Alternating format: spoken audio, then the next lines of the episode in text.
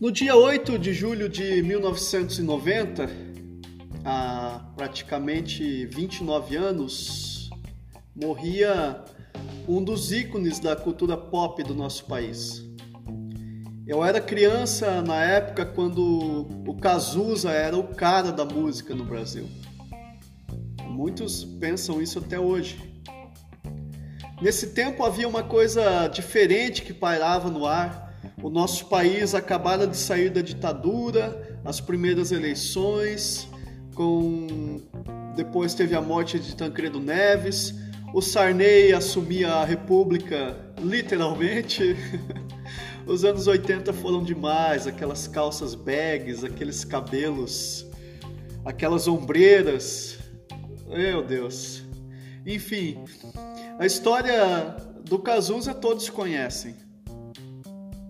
Então, resumindo, mas se é que se pode resumir a vida de alguém em algumas palavras, ele foi um rebelde, boêmio, polêmico, né? declarou em algumas entrevistas que era bissexual, viveu a vida intensamente, tendo conhecido o que o sucesso, a fama, o dinheiro pode proporcionar para uma pessoa. No caso dele, infelizmente deixou que tudo isso destruísse a sua vida.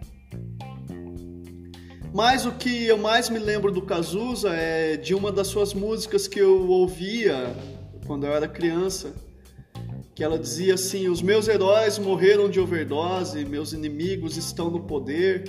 E aí tinha aquele célebre refrão que dizia: "Ideologia, eu quero uma para viver". Enfim, o Cazuza morreu buscando uma ideologia que quando eu cresci eu encontrei.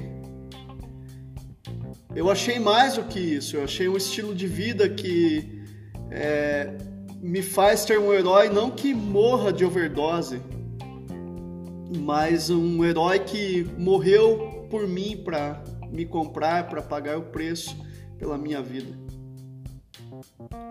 Nesse exato momento, existem milhares de estereótipos de Cazuzas espalhados por aí e estão morrendo, indo embora desse mundo com sonhos terrenos de paz, com seus gritos de liberdade, de independência, que jamais os libertarão da escravidão do pecado, se não conhecerem o verdadeiro evangelho de Jesus Cristo, que é a verdade.